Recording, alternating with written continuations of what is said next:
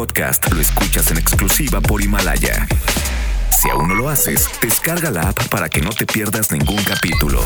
Himalaya.com 5. Estamos contigo.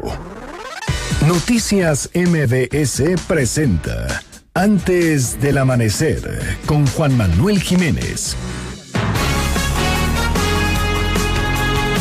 En la ausencia de Juan Manuel Jiménez, sean ustedes bienvenidos. Rocío Méndez les saluda y le informa que este 7 de enero del 2020 los titulares se encabezan por la siguiente información. Genaro García Luna podría haber iniciado el proceso de declararse culpable para negociar con los fiscales federales que siguen su caso en Brooklyn y de esta manera evitar un juicio. Al asumir el cargo de ministra, Margarita Ríos Farjat refrendó su autonomía frente a los poderes del Estado y a los que llamó poderes fácticos. Se investigará la toma de nota del sindicato petrolero entregada por la Secretaría del Trabajo tras el liderazgo de un alfil del exdirigente Carlos Romero de Champs, sobre quien pesan señalamientos por enriquecimiento inexplicable.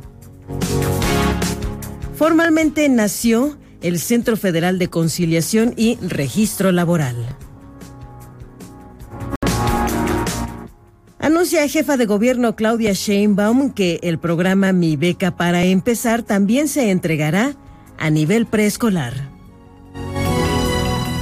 Y en asuntos internacionales, documentos revelan que mexicanos que buscan asilo en Estados Unidos ahora podrían ser enviados a Guatemala en virtud de un acuerdo bilateral con este país centroamericano y la administración del presidente López Obrador. Todavía no sale el sol, pero nosotros ya comenzamos. Antes del amanecer, con Juan Manuel Jiménez. Arrancamos.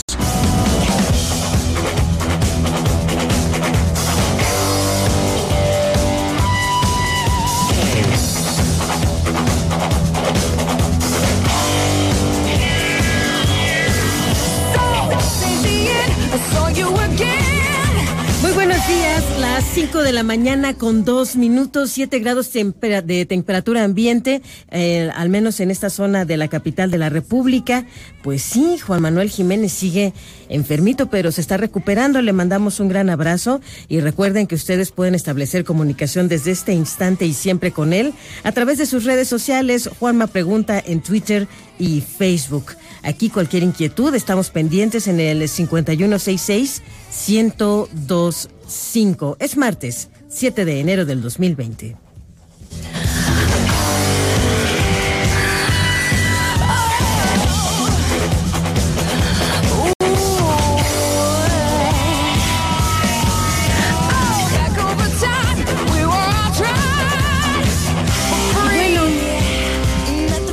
Este felicitamos en verdad con profundo afecto a Raimundo, a Luciano, a Crispín, a Teodoro, a todos ellos. Muchas felicidades también a quienes festejen algo importante. Gracias por hacerlo junto a MBS Noticias. Reporte vial antes del amanecer. Lourdes Mendoza ya nos tiene toda la información de cómo se encuentra la capital de la República a esta hora de la mañana, 5 de la mañana con cuatro minutos. Adelante. Rocío Méndez, muy buenos días, un gusto saludarlos. Iniciamos la información vial con la calzada Ignacio Zaragoza, que mantiene incremento de la circulación procedente de Peñón Viejo y con dirección a Río Churubusco. El eje 3 su registra desplazamiento vehicular favorable desde calzada San Antonio Abad hacia la avenida Insurgentes. Asentamientos en cruce con semáforos presenta Calzada Vallejo para quien deja atrás Poniente 140 y se dirige al eje 3 Norte. Anillo periférico muestra buen avance entre Viaducto Miguel Alemán y San Antonio en ambos sentidos.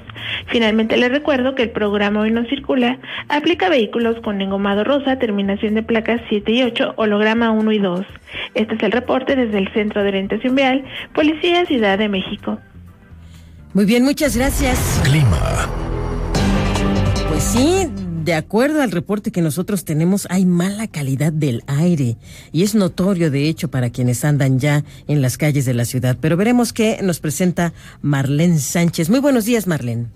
Hola Rocío, muy buen día. No olviden abrigarse porque seguirán las bajas temperaturas en gran parte del país debido al Frente Frío número 29. Se prevén lluvias fuertes en Veracruz, Oaxaca, Chiapas y Tabasco. Además se espera un nuevo descenso de temperaturas en Chihuahua, Durango, Sonora y Coahuila. En Veracruz y Tamaulipas habrá vientos muy fuertes. Para quienes nos escuchan aquí en la Ciudad de México se pronostica cielo despejado durante el día con posibles heladas. Tendremos una temperatura máxima de 22 grados Celsius y una mínima de 7. Este fue el reporte del clima antes del amanecer.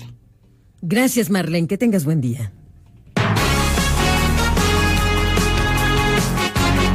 En documentos de la Corte Federal de Brooklyn se confirma que el exsecretario de Seguridad Pública de México, Genaro García Luna, está en negociaciones con la Fiscalía de los Estados Unidos para evitar llegar a un juicio. García Luna, como usted recordará, actualmente está detenido en una cárcel en Nueva York, acusado de tráfico y distribución de cocaína, así como de haber presentado información falsa durante el proceso de naturalización que llevó a cabo en la nación vecina. El documento oficial es un formato genérico y tiene la firma del acusado, de la juez magistrada y del abogado de oficio César de Castro, quienes estuvieron presentes en la audiencia de García Luna el pasado viernes.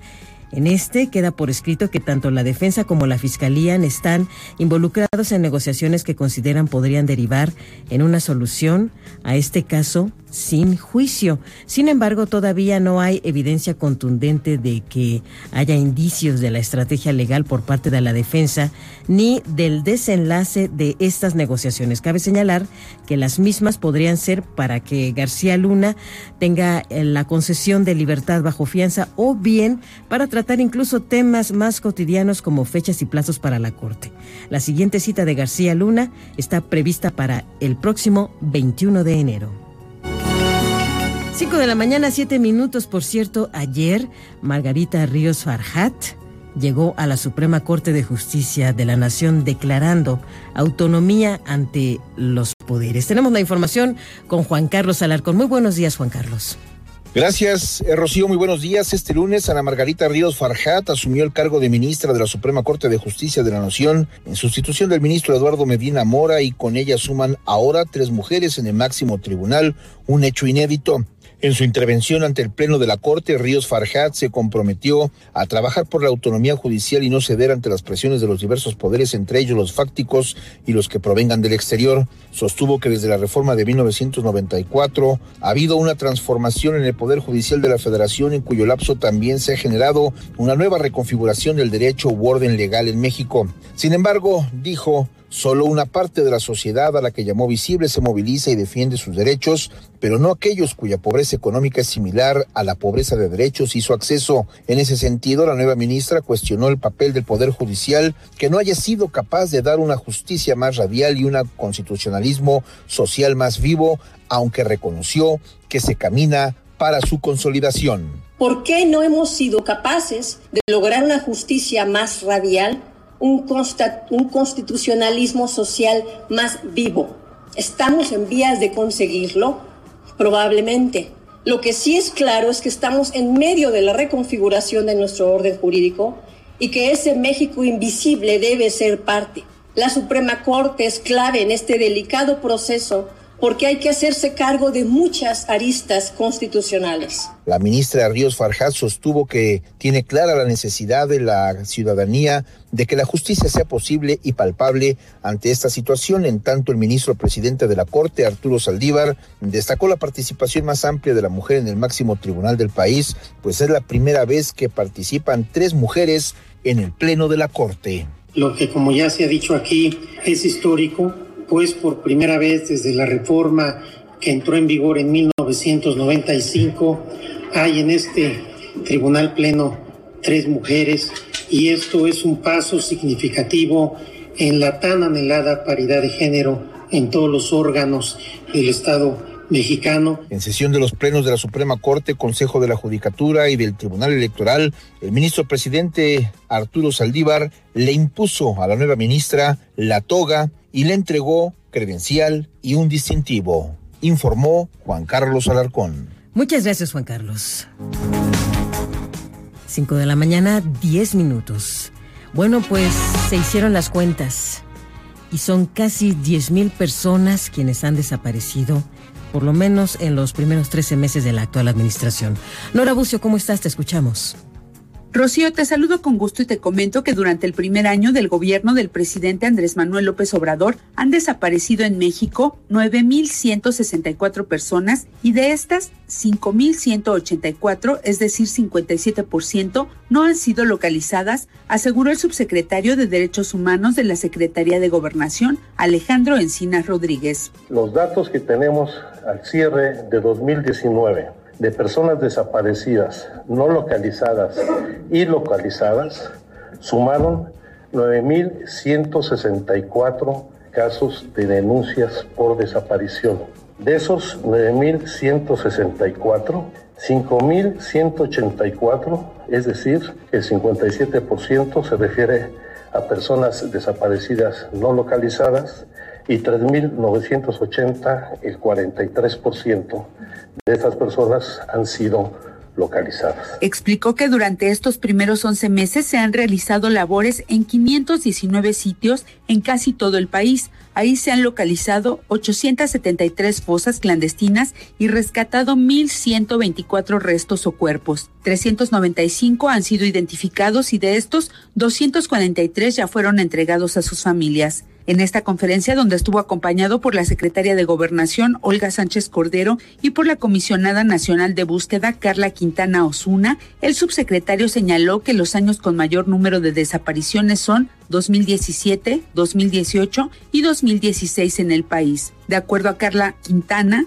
el 53.47% de las personas desaparecidas son jóvenes. En el caso de los varones, el rango de edad de desapariciones es de entre 20 y 24 años en un primer grupo y en el segundo entre 25 y 29. En el caso de las mujeres, la mayor cantidad de víctimas de este delito es de entre 15 y 19 años y el segundo grupo de entre 20 y 24. Finalmente señaló que este gobierno se ha enfocado en privilegiar la búsqueda en vida de personas desaparecidas y el caso más antiguo es de una persona desaparecida en 1975 que ha sido localizada recientemente en buenas condiciones sin que se dieran más detalles al respecto. Rocío, la información. Gracias, Nora.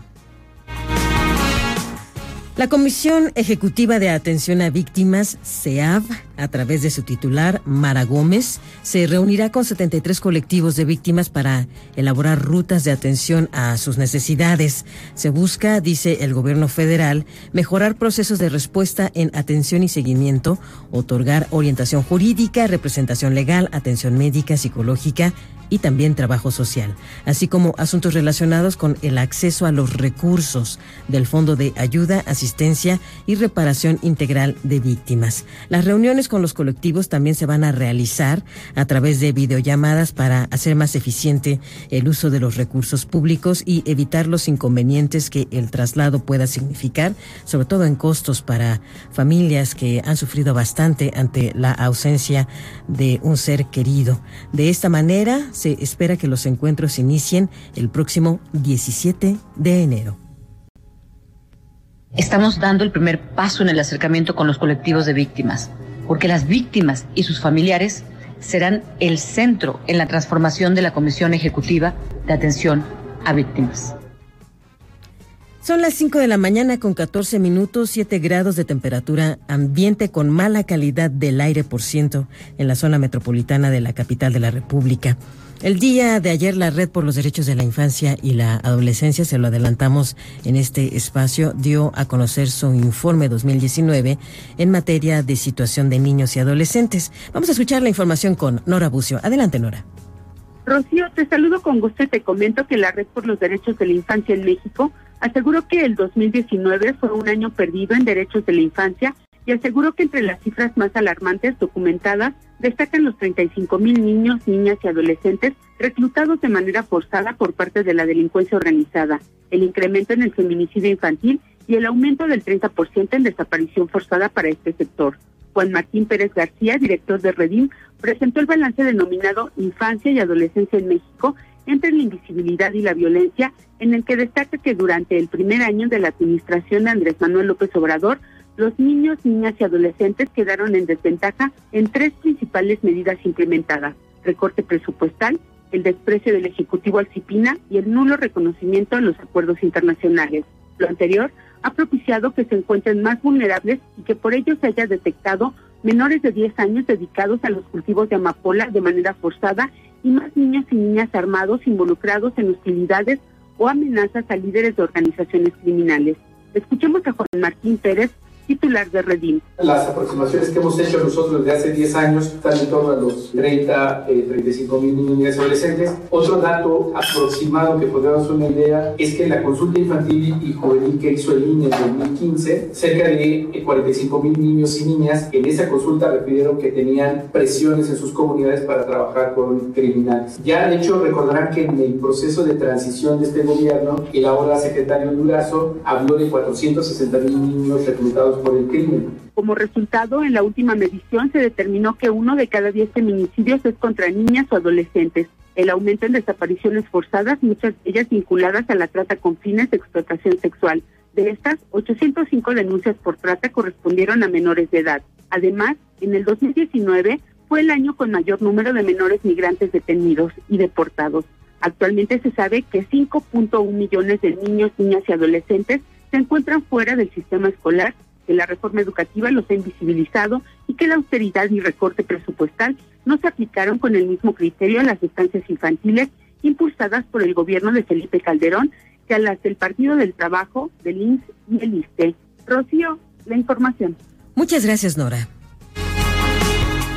Y hoy arrancan los trabajos de la 31 primera reunión anual de embajadores y cónsules mexicanos. Hatsiri Magallanes, muy buenos días. Gracias, Rocío. Buenos días. Este martes dará inicio la 31 reunión anual de embajadores y cónsules que congrega a los más de 100 integrantes del cuerpo diplomático mexicano en el exterior y que en esta ocasión, bajo el título de Política Exterior para el Bienestar, se discutirán diversos temas. Desde la sede de la Cancillería, del 7 al 10 de enero, se van a revisar las directrices del Servicio Exterior mexicano, se analizará el panorama mundial actual para delinear con funcionarios del Gobierno de México el rumbo de la política exterior del país para el presente año. Además, se discutirá discutirá sobre diversos temas como la seguridad vista desde el exterior con la creación de la Guardia Nacional, así como el tema migratorio tras la puesta en marcha del Plan de Desarrollo Integral para Centroamérica. De acuerdo a la agenda prevista por la Cancillería, su titular Marcelo Ebrard encabezará la inauguración de este evento y posteriormente el presidente Andrés Manuel López Obrador recibirá en Palacio Nacional a los embajadores y cónsules. Durante los siguientes tres días de trabajo también serán tratados diversos contenidos relacionados con la promoción económica, diplomática, cultural y pública. De igual forma, se va a contar con la participación de secretarios de Estado y titulares de diferentes dependencias de gobierno. Los embajadores y cónsules abordarán temas de interés multilateral y regional, en particular para América Latina, para América del Norte y también para el Caribe, Europa, Asia, Pacífico, África, Medio Oriente, entre otros. La información que tenemos. Muchas gracias, Hatsiri. El coordinador del Movimiento de Regeneración Nacional Morena en el Senado, Ricardo Monreal, anticipó que su grupo parlamentario va a impulsar 17 temas prioritarios en el próximo periodo ordinario de sesiones que arranca el primero de febrero. Nosotros tendremos la sesión plenaria del grupo el 28 y 29 de enero y hasta este momento ya tendremos los dictámenes y las posiciones. Por ejemplo, ley de amnistía es prioritaria. Sin duda, la reforma judicial es prioritaria. Triple A, cannabis es una obligación constitucional y es una resolución de la Corte. O economía circular o otras, o sea, todas estas son prioridades para nosotros. Así la situación del país antes del amanecer son las 5 de la mañana con 19 minutos y tenemos 7 grados de temperatura ambiente en el Valle de México.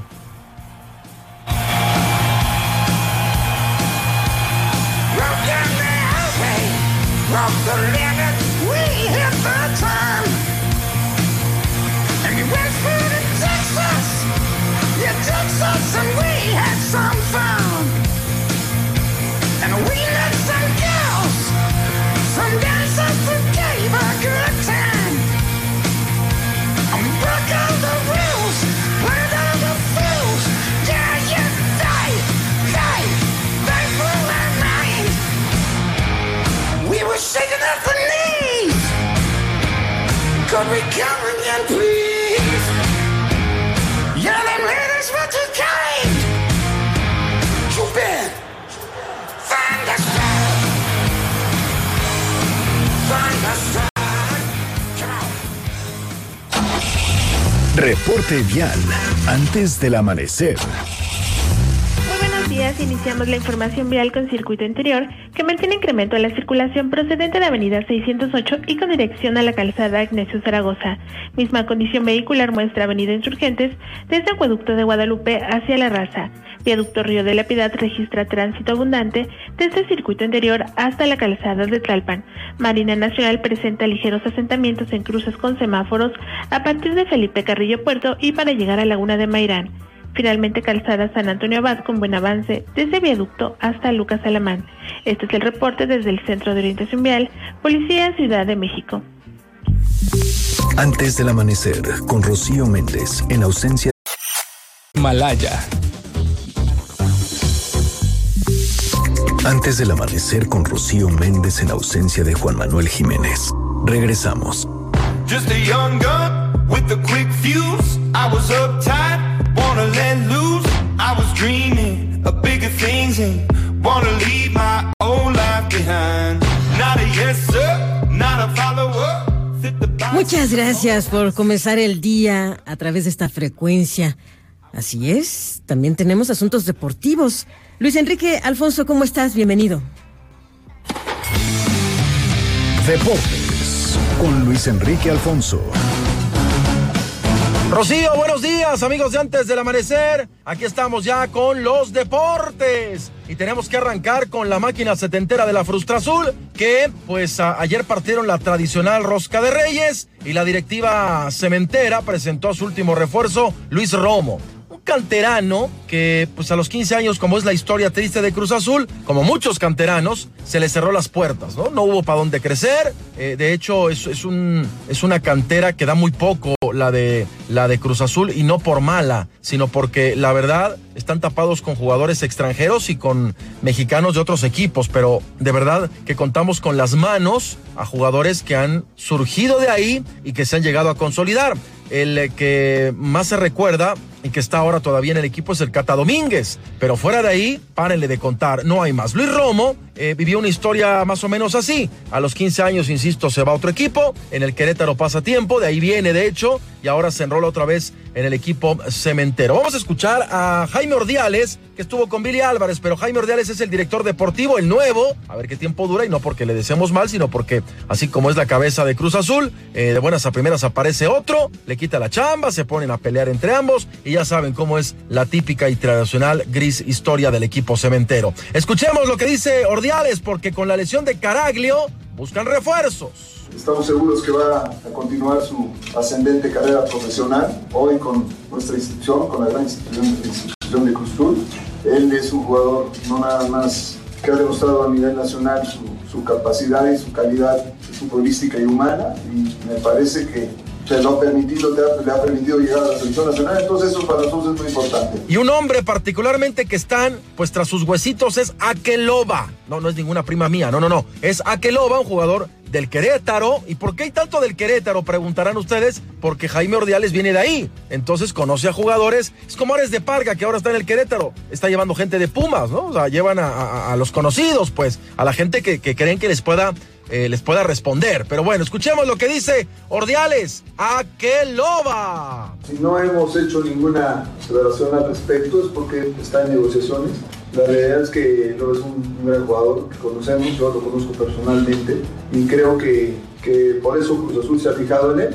La realidad es que para que se lleven a cabo las negociaciones no es nada más el jugador, nada más son los los dineros, sino hay muchos eh, factores que intervienen, los clubes, los representantes, y bueno, pues al final de cuentas él es un jugador que tiene otras opciones también importantes. Los Tigres hacen borrón y cuenta nueva luego de no lograr el título del semestre pasado y el factor anímico es algo que el Tuca Ferretti trabaja a diario con sus jugadores. Vamos a escuchar al Tuca porque pues eh, le queda un semestre, o sea, a mediados del próximo año el Tuca va a cumplir 10 años dirigiendo a Tigres. Podemos decir misa, pero qué gran proyecto, sobre todo, no solo en resultados, sino eh, en lo que tiene que ser un equipo formal, que no estén cambiando de técnico cada seis meses, ni cada año, ni mucho menos. Tigres, de entrada, creo que se puede jactar de que realmente están haciendo algo serio y ya va para 10 años que el Tuca está en el equipo, insisto, lo pueden calificar de ratonero, de resultadista, lo que me digan, pero ahí está no quiero menospreciar a ninguna, pero estoy de acuerdo con mis aficionados de que es más importante en cierto grado, en cierto porcentaje, el campeonato mexicano. Que naturalmente, si tú logras el campeón de campeones de CONCACAF y vas y logras allá el título de Mundial de Clubes, bueno, hablarías de otro nivel. Pero nosotros estamos dispuestos a participar en los dos y buscar el máximo en los dos. Vamos ahora a la pelota cachonda. Por problemas con las visas, Cuba quedó fuera de la próxima serie del Caribe a celebrarse del 1 al 7 de febrero en Puerto Rico. En una, es una situación extraordinaria y se tuvo que llamar a Colombia para que entre al quite. Así que la próxima serie del Caribe de béisbol va a quedar de la siguiente manera con países invitados. Sabemos que son equipos que luego lo representan, pero bueno, Puerto Rico, ¿no? Que es el anfitrión. La invitada Colombia, República Dominicana, Venezuela, Panamá y México. Así queda entonces ya conformada de manera oficial la próxima serie del Caribe en la isla del encanto Borinquen y eh, esperemos que a México le vaya le vaya bien qué triste lo de Cuba porque siguen los problemas cuando va a Estados Unidos eh, hay hay hay jugadores que que están eh, pues, eh, desertando, ¿no? Y ahora cuando tienen que participar en esta competencia, pues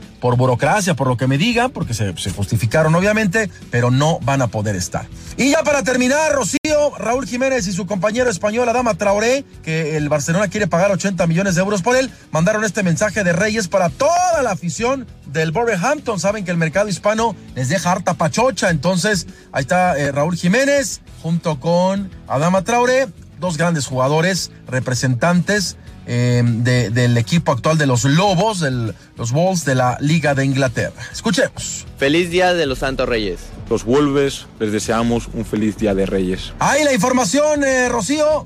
La información deportiva del día de hoy va a ser presentado por la tarde el nuevo presidente de Monarcas. También eh, tenemos que platicar de lo que se viene ya en el arranque de, de, la liga. Hay cosas bonitas que ir charlando de a poco. Por lo pronto me despido, Rocío. Nos vemos en unos minutitos ya en Hechos AM. Mi Twitter, arroba la deporte. Saludos. Muchísimas gracias, Luis Enrique Alfonso. Qué agradable conversación antes del amanecer. Ya son las 5 de la mañana con 28 minutos. Tenemos asuntos de la Ciudad de México. ¿Recuerdan este incidente en la capital muy desagradable en contra de una mujer? Bueno, pues ya hay acciones legales. Se trata del caso del llamado Lord Gato. Juan Carlos Alarcón, ¿cómo estás? Bienvenido.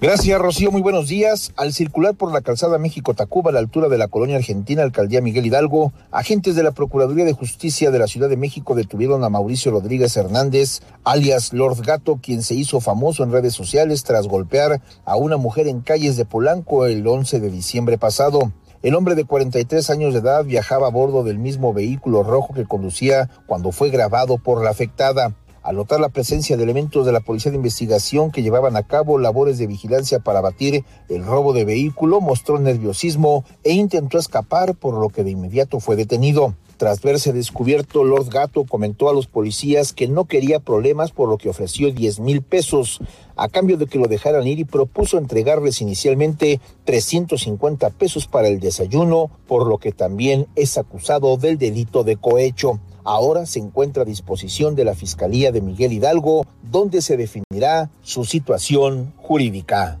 informó Juan Carlos Alarcón. Gracias, Juan Carlos. Y mucha atención porque los niños de el preescolar también serán becados en la capital de la República. Adrián Jiménez, te escuchamos. Buenos días. Buenos días, Rocío. Un saludo afectuoso para ti y el auditorio. A partir del mes de febrero, el programa Mi Beca para Empezar se extenderá a los alumnos de preescolar. Así lo anunció la jefa de gobierno Claudia Sheinbaum. Al inaugurar la celebración de Día de Reyes en el Zócalo Capitalino, la mandataria local recordó que ese apoyo de 300 pesos mensuales que se entrega a estudiantes de primaria y secundaria se logró gracias a la política de austeridad que se aplica en la denominada 4T. Y es que ahora se entrega esta beca antes llamada Niños Talento, a todos sin excepción, sin importar el promedio del menor. Escuchemos. Antes había una beca que se llamaba Niños y Niñas Talento, como si nada más los que tuvieran talento fueran los que tuvieran 9 y 10 de promedio. No, aquí o todos coludos o todos rabones. Así que para todos, para nuestros niños y niñas en nuestra casa, esta beca que se llama Mi Beca para empezar. Y el día de hoy quiero anunciar que esta beca se va a ampliar a los niños y niñas de preescolar. Pudimos hacer un ahorro muy grande. De acuerdo con el gobierno capitalino, con la ampliación de esta beca se beneficiarán a 178.489 estudiantes que cursan el preescolar en la Ciudad de México. Rocío Auditorio es la información. Buenos días. Muy buenos días, Adrián.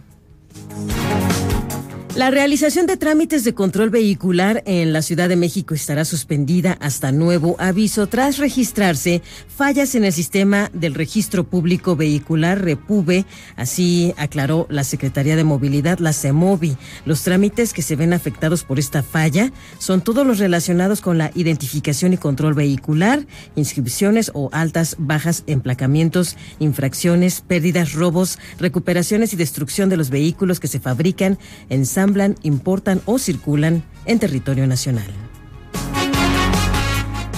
Y bien, pues este día es importante en la historia, sin duda alguna, este 7 de enero, porque, pues como se recordará, un día como hoy, pero de 1907, inicia la huelga en la fábrica de textiles de Río Blanco, Veracruz, movimiento obrero considerado antecedente de la revolución. Vea qué importante.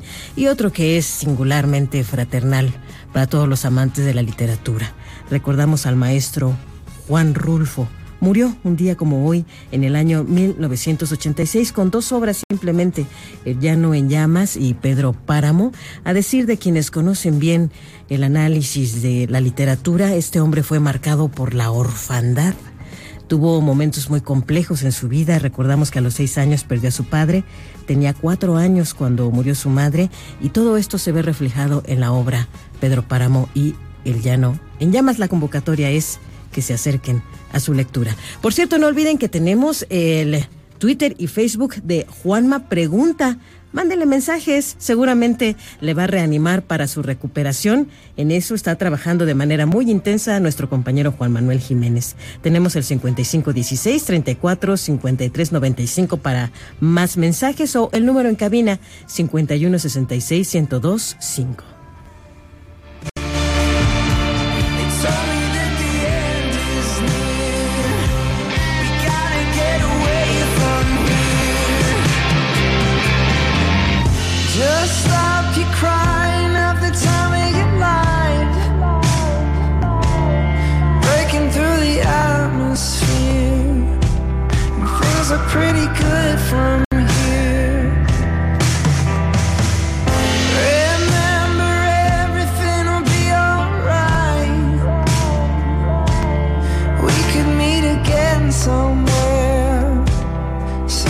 far away from here. We never learned we'd be here before. Why are we always stuck in running from the bullets? Reporte vial antes del amanecer. Muy buenos días, iniciamos la información vial con la calzada Ermita Iztapalapa, que mantiene tránsito abundante a partir de Rojo Gómez y para llegar a Periférico. Parque Lira registra asentamientos en cruce con semáforos entre Viaducto Miguel Alemán y Constituyentes en ambos sentidos. Incremento en la circulación en Paseo de las Palmas desde Cofre del Perote hacia Anillo Periférico. Finalmente, Avenida Aquiles Cerdán muestra ligeros rezagos viales procedente de Avenida Tesosomoc y con dirección a la calzada México-Tacuba. Este es el reporte desde el Centro de Orientación Vial, Policía Ciudad de México. Antes del amanecer, con Rocío Méndez, en ausencia de Juan Manuel Jiménez. Continuamos. En nuestra atmósfera digital encontrarás lo mejor de nuestros noticiarios. Antes del amanecer, con Juan Manuel Jiménez. Luis Cárdenas en la primera emisión de MBS Noticias. Mesa para todos, con Manuel López San Martín. En directo con Ana Francisca Vega. En MBS Noticias tenemos información desde México para el mundo. Acompañarte es compartir nuestro trabajo contigo. Los sucesos del día, el entretenimiento, la cultura, los espectáculos, deportes, autos, información, la nota del día. Acompañarte es estar contigo en donde tú necesites estar. 102.5 MBS Noticias. Antes del amanecer con Rocío Méndez en ausencia de Juan Manuel Jiménez. Regresamos.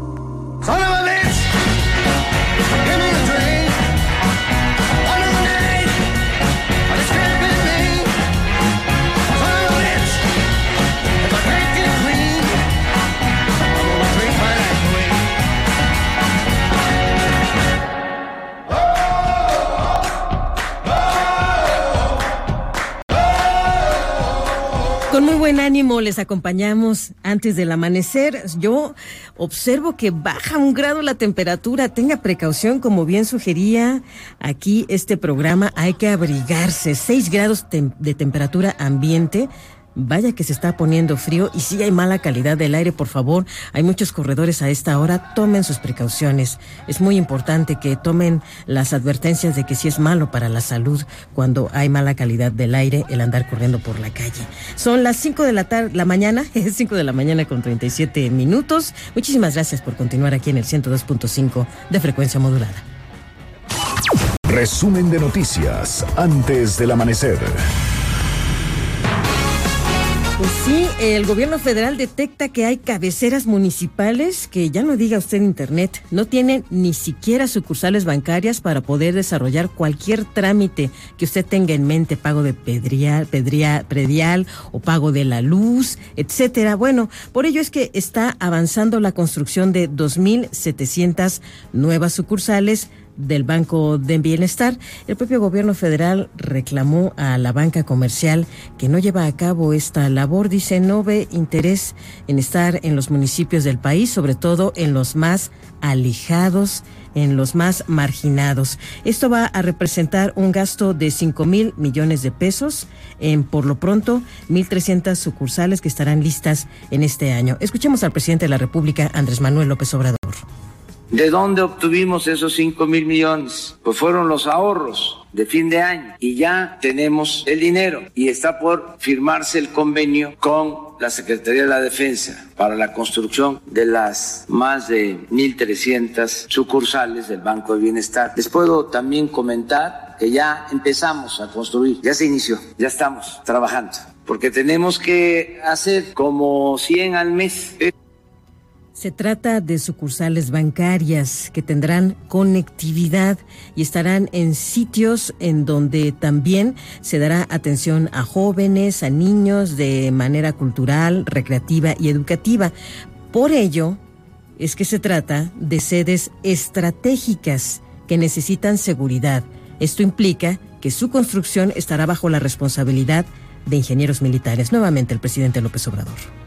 Me río porque se han portado muy bien y no se echan para atrás en nada. Siempre me dicen, sí se puede, sí lo hacemos, va. Quedamos en trabajar el fin de año para conseguir terrenos y todo. Y ya tuve una reunión con ellos el día 2 y ya me dan la noticia de que ya habían empezado dos y ya deben de estar avanzando en dos y ya tienen conseguidos 30 terrenos, pero se necesitan 100 eh, terrenos cada mes Ayer fue el Día Internacional de la Enfermera, del Enfermero, y por cierto, en este 2020, la Organización Mundial de la Salud ha declarado el Día o el Año Internacional de la Enfermería. En este marco, el presidente de la República, Andrés Manuel López Obrador, pidió su apoyo a todos los integrantes del sector salud para terminar con la corrupción.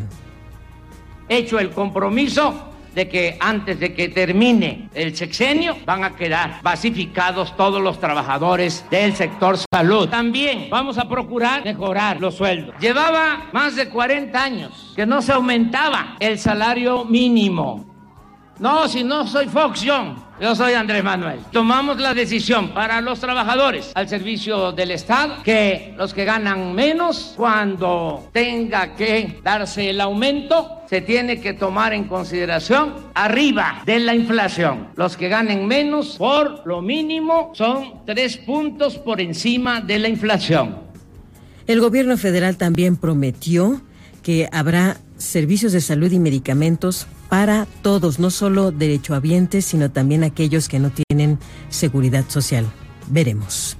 Y después hay que destacar que en la agenda del presidente López Obrador se dio esta cita en Ayala de Morelos Ahí algunos familiares de Emiliano Zapata y aliados de Samir Flores, líder opositor a la hidroeléctrica de Huexca, asesinado en febrero del 2019, así como decenas de integrantes de la Unión Nacional de Trabajadores Agrícolas, la UNTA, se aglomeraron en la entrada de la cancha de fútbol Petronilo Sánchez, unidad deportiva de Anenecuilco, en Morelos, mientras avanzaba la comitiva encabezada por el jefe del Ejecutivo, Andrés Manuel López Obrador, resguardada por elementos de ayudantía de Presidencia de la República. Los inconformes reclamaron a gritos su rechazo a esta controvertida obra plástica de Fabián Chairés sobre Emiliano Zapata, hoy en exhibición en Bellas Artes. También demandaron el esclarecimiento del homicidio de Samir Flores y reiteraron su rechazo a la termoeléctrica de Huexca. Así lo dijo Jorge Zapata González, nieto de don Emiliano Zapata. Es un venir a la cuna del general Zapata manteniendo la exposición de la porquería de pintura que están exhibiendo en Bellas Artes. Esa es una ofensa para todo el campesinado de Morelos. Y la otra, ya se le dijo recio y quedito que no vamos a permitir que esa termo trabaje. Un proyecto de muerte aquí en la cuna de Zapata no es viable. Y el otro es el enclarecimiento de nuestro compañero Samir Flores, que tal parece que ya le echaron una palada de tierra a su expediente y nadie ha hecho nada. Ya contamos con un Centro Federal de Conciliación y Registro Laboral. Adrián Jiménez, ¿de qué se trata? Bienvenido. Buenos días, Rocío. Un saludo afectuoso para ti y el auditorio. El día de ayer nació de manera formal el Centro Federal de Conciliación y Registro Laboral tras la publicación en el Diario Oficial de la Federación de la Ley Orgánica de dicho organismo regulador de la democracia sindical. De esta forma se cumple en tiempo y forma con los objetivos previstos en la reforma al sistema de justicia laboral. Así lo informó la Secretaría del Trabajo y Previsión Social. En un comunicado, la dependencia recordó que el Centro entrará en operación el último trimestre de este año con funciones en 10 estados. Para esta primera etapa, indicó, el Congreso aprobó en noviembre pasado un presupuesto de más de 197 millones de pesos para la creación del Centro Federal de Conciliación y Registro Laboral, por lo que están garantizados los recursos para que entre en funcionamiento sin demora. La Secretaría del Trabajo puntualizó que el centro será el organismo encargado de aplicar la conciliación para resolver ver los conflictos laborales del fuero federal, mecanismo de solución de controversias que ahora será obligatorio para trabajadores y empleadores, el cual además tendrá un periodo de 45 días y después de este tiempo aquellos asuntos que no se puedan resolver irán a los tribunales, lo que hará la justicia más rápida y expedita. Además será la instancia que se encargará del registro a nivel nacional de organizaciones sindicales, contratos colectivos y reglamentos interiores de trabajo, así como de la verificación de procedimientos de consulta y democracia sindical. Rocío Auditorio es la información. Buenos días. Muy buenos días, Adrián.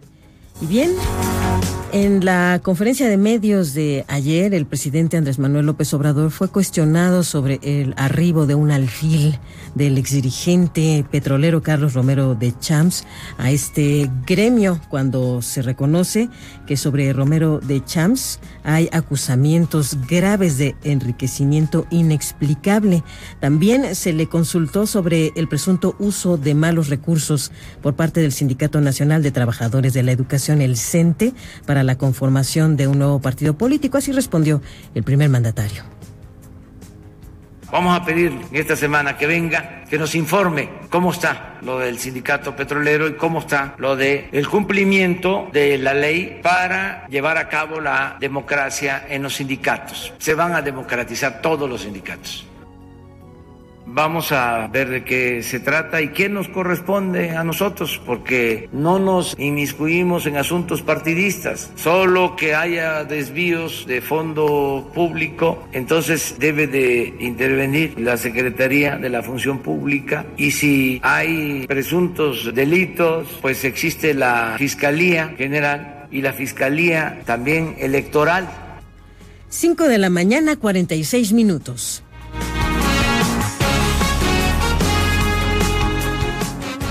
Mañana nos acompaña el maestro Francisco Bravo, integrante de la Comisión Nacional Única de Negociación de la Coordinadora Nacional de Trabajadores de la Educación. Buenos días, maestro, ¿cómo le va?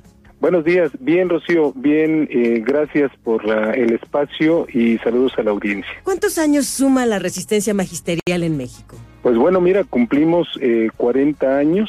Recuerdo que en 1979, en el estado de Chiapas, una serie de agrupaciones magisteriales y también acudieron agrupaciones sociales.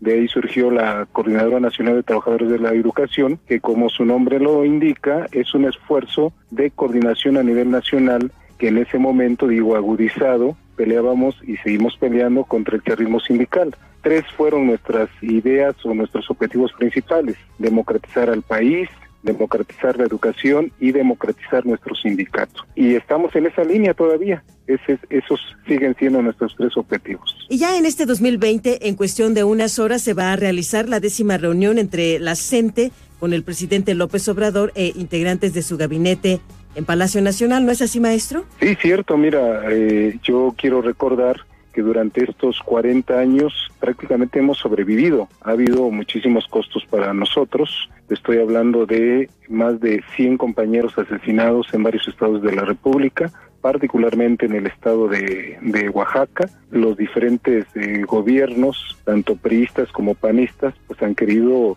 extinguirnos y nosotros hemos estado en una etapa de resistencia permanente. Es decir, eh, y esta última etapa de lucha, hablando de la reforma educativa de Peña Nieto eh, a la fecha, bueno, se agudizó. Tuvimos despedidos, cientos de despedidos, tuvimos eh, compañeros encarcelados, tuvimos compañeros muertos, ahora mismo todavía no terminan de terminar, valga la redundancia, los procesos este, judiciales contra varios de nuestros compañeros. Entonces hablamos de un balance desafortunadamente muy costoso para nosotros, pero al mismo tiempo satisfactorio, porque hemos sido de las pocas organizaciones que han enfrentado estas políticas neoliberales que han arrasado prácticamente con todo y la educación no ha sido la excepción. E, e, esta idea de, de privatizarla, de pauperizarla, es decir, ha estado presente y nosotros hemos estado ahí en esta lucha. Ahora efectivamente con este gobierno las cosas han cambiado, es decir, en este 2019 efectivamente hemos realizado varias reuniones con el presidente, cosa que no había sucedido, eso lo reconocemos, es eh, son reuniones de muy alto nivel, hemos sido atendidos tanto por él como por los diferentes secretarios de Estado, como el secretario de Educación, la secretaria de Gobernación, la secretaria del Trabajo, el director general del ISTE, el presidente de la Suprema del Tribunal Federal de Conciliación y Arbitraje. Y esto desde luego que lo reconocemos, camina, digamos, eh, por ese lado del diálogo bien, aunque también tenemos que decir que hay varios pendientes que todavía tenemos que resolver. Hay varias cosas que se están discutiendo sobre la mesa. Por ejemplo, un punto que se le ha mencionado al presidente y que seguramente dentro de eh, unas horas vamos a volverlo a plantear, es lo relacionado a la democracia sindical. Ahí está varado todo, está detenido todo, habemos eh, secciones eh, sindicales como la 9 aquí en la Ciudad de México que tenemos años y años sin que haya un cambio democrático de dirigencia sindical y me parece que ya no puede esperar, tenemos que avanzar hacia ese objetivo. Y hay otros eh, puntos que por ahí hemos estado comentando, por ejemplo, no nos queda muy, muy preciso qué es eso de la nueva escuela mexicana, cómo se va a transferir o cómo se va a, se va a llevar a cabo en las aulas. Hay otros puntos como esto de el reforzamiento de las normales, el tema del MESHE sigue pendiente, no se ha restablecido y entonces hay varios puntos pendientes, es decir, podemos entonces mencionar que hay cosas en las que se han avanzado, eh, hoy tenemos abierto el diálogo, la mesa, pero que también hay puntos que necesitamos seguir insistiendo para que se resuelvan. Pese al diálogo abierto con el actual gobierno, ¿la CENTE sigue siendo magisterio en resistencia, profesor Bravo? Sí, sí, sí, sí. Mira, nosotros reconocemos el esfuerzo que hace el gobierno, pero también decimos que somos una organización independiente, autónoma del gobierno. Y me parece que ese es otro de los retos que nosotros eh, tenemos. Porque ya sabes, por ahí se ha mencionado que la coordinadora es un apéndice o es una organización ligada al, actual gobierno. Nosotros hemos dicho en muchas ocasiones que no, que eh, somos una organización que tenemos nuestros propios intereses, nuestras propias metas, nuestros propios ritmos y nuestra independencia político-ideológica del gobierno. Y entonces, sobre este tenor, nosotros seguiremos platicando con, con el presidente para alcanzar acuerdos, pero es sobre esa idea Ellos son gobierno, nosotros somos una organización independiente y autónoma. En estos 40 años, el magisterio disidente ha observado una serie de reformas educativas. ¿Cómo entiende la CENTE el cambio que encabeza la administración del presidente López Obrador? Primero, reconocer, efectivamente hay un cambio importante que tiene que ver con la eliminación de la evaluación punitiva, este señalamiento y condena hacia los maestros que se dieron durante todo el sexenio pasado, bueno, ahora se ha eliminado decir, hay otro ambiente. El maestro no se siente presionado y eso crea condiciones o posibilidades para que la práctica docente cotidiana sea mejor, para que se impulsen proyectos desde las escuelas.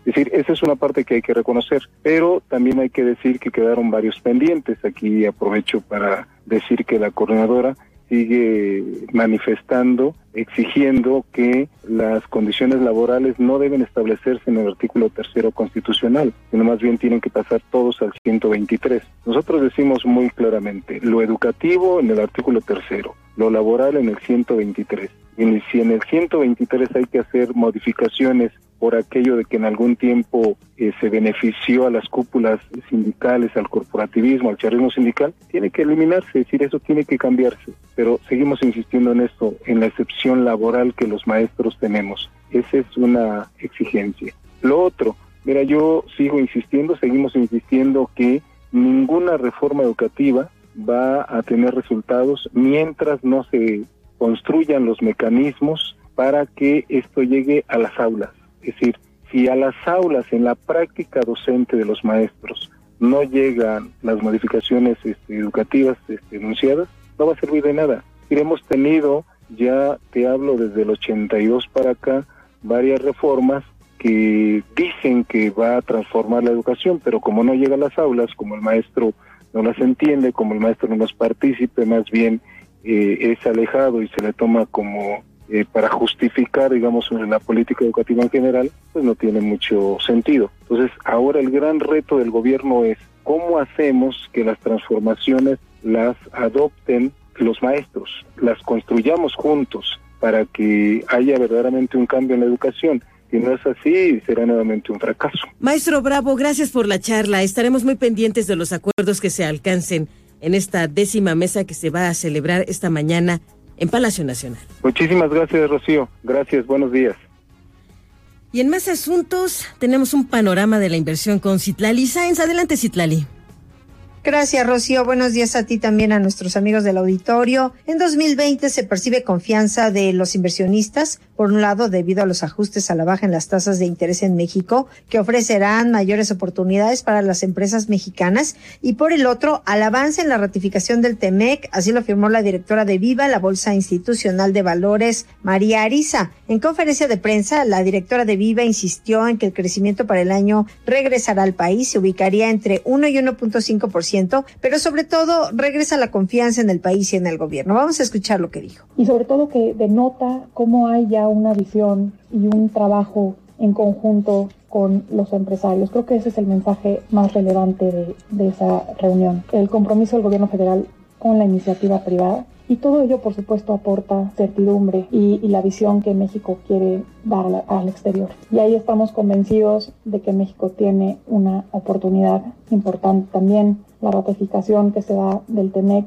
pone a México en una situación pues, de mayores oportunidades. Rosy, es mi reporte. Buenos días. Buenos días, Itlali. Y en asuntos internacionales, mexicanos que buscan asilo en Estados Unidos ahora podrían ser enviados a Guatemala, según un correo electrónico fechado el 4 de enero, donde el personal del Campo de Servicio de Ciudadanía e Inmigración de Estados Unidos fue informado de que los ciudadanos mexicanos ahora serán incluidos en los grupos susceptibles por este acuerdo con Guatemala. Demócratas y grupos pro inmigrantes se han opuesto, al igual que la propia Cancillería mexicana, que se manifestó en contra de esta pretensión de los Estados Unidos de enviar a Guatemala a mexicanos que soliciten asilo y que a partir de febrero podrían ser unos 900 connacionales afectados.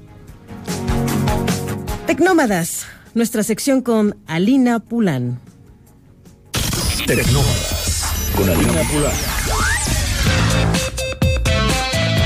Querida Rocío, muy buenos días a ti y a toda nuestra audiencia. Espero que hayan disfrutado de sus vacaciones y que Santa Claus y los Reyes Magos les hayan traído todo lo que pidieron si se portaron bien, ¿eh? Y fíjense que esta idea de portarse bien ha estado dando vueltas en mi cabeza, porque cuando yo era chiquita, portarme bien significaba no hacer enojar a mis papás, hacer la tarea, limpiar mi cuarto, pero ¿será posible que las redes sociales, las noticias falsas, las extorsiones, el robo de identidad y el cyberbullying hayan cambiado la concepción de lo que pensábamos que era no meterse en problemas? En 2020, la privacidad será el tema del año y para muestra basta un botón. Será el eje que regirá las presentaciones de Facebook, Apple y YouTube en el Consumer Electronic Show que inicia hoy en la ciudad de Las Vegas. ¿Qué pasaría si nuestro historial de búsquedas, fotografías, conversaciones privadas,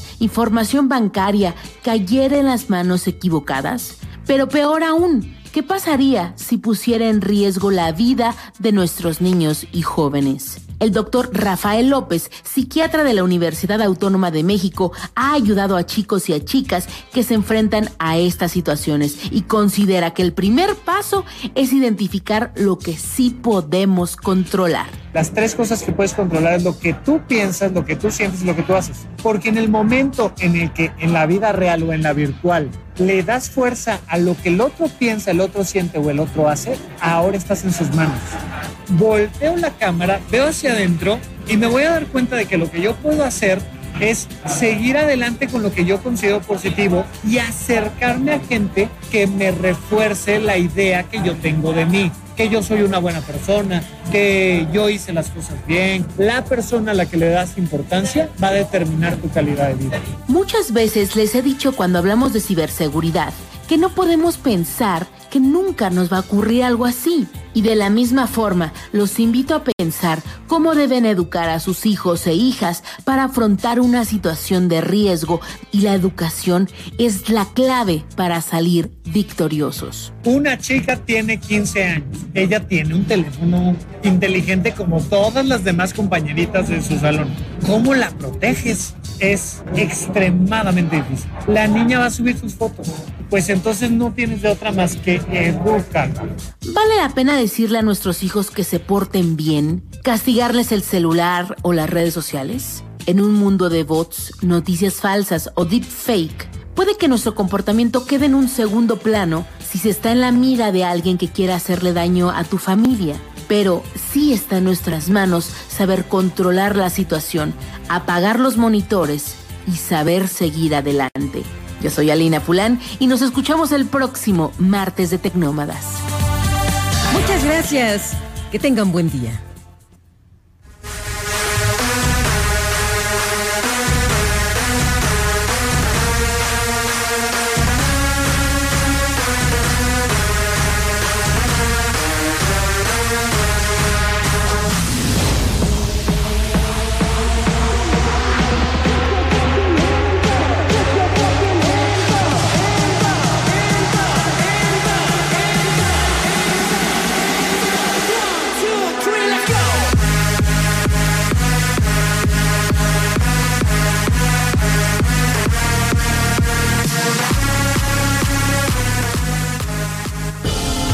Así sale el sol. Nos escuchamos mañana en punto de las 5, antes del amanecer. MB